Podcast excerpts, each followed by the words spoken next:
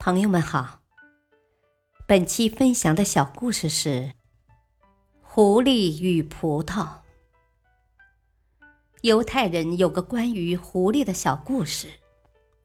有一只正在郊外散步的狐狸，当他走到一个庄园附近的时候，发现庄园里有棵结满果实的葡萄树，籽粒饱满的葡萄散发着诱人的香气。让狐狸馋得直流口水，于是狐狸在围墙外寻找入口，终于发现有一个小洞，可是洞口实在太小了，狐狸根本没办法钻进去。这可怎么办呢？狐狸开始冥思苦想，终于他想到了一个好主意：减肥。他想，如果自己瘦了。不就可以钻进去了吗？到时就能尽情品尝美味的葡萄了。于是狐狸开始绝食。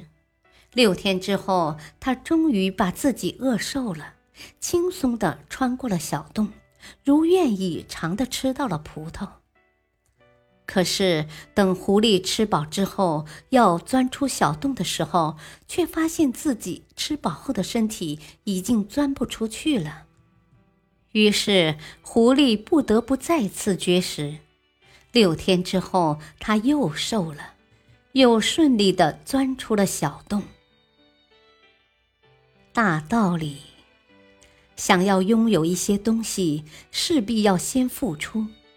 为了实现自己的理想，我们要学会取舍，淡然看待得失荣辱。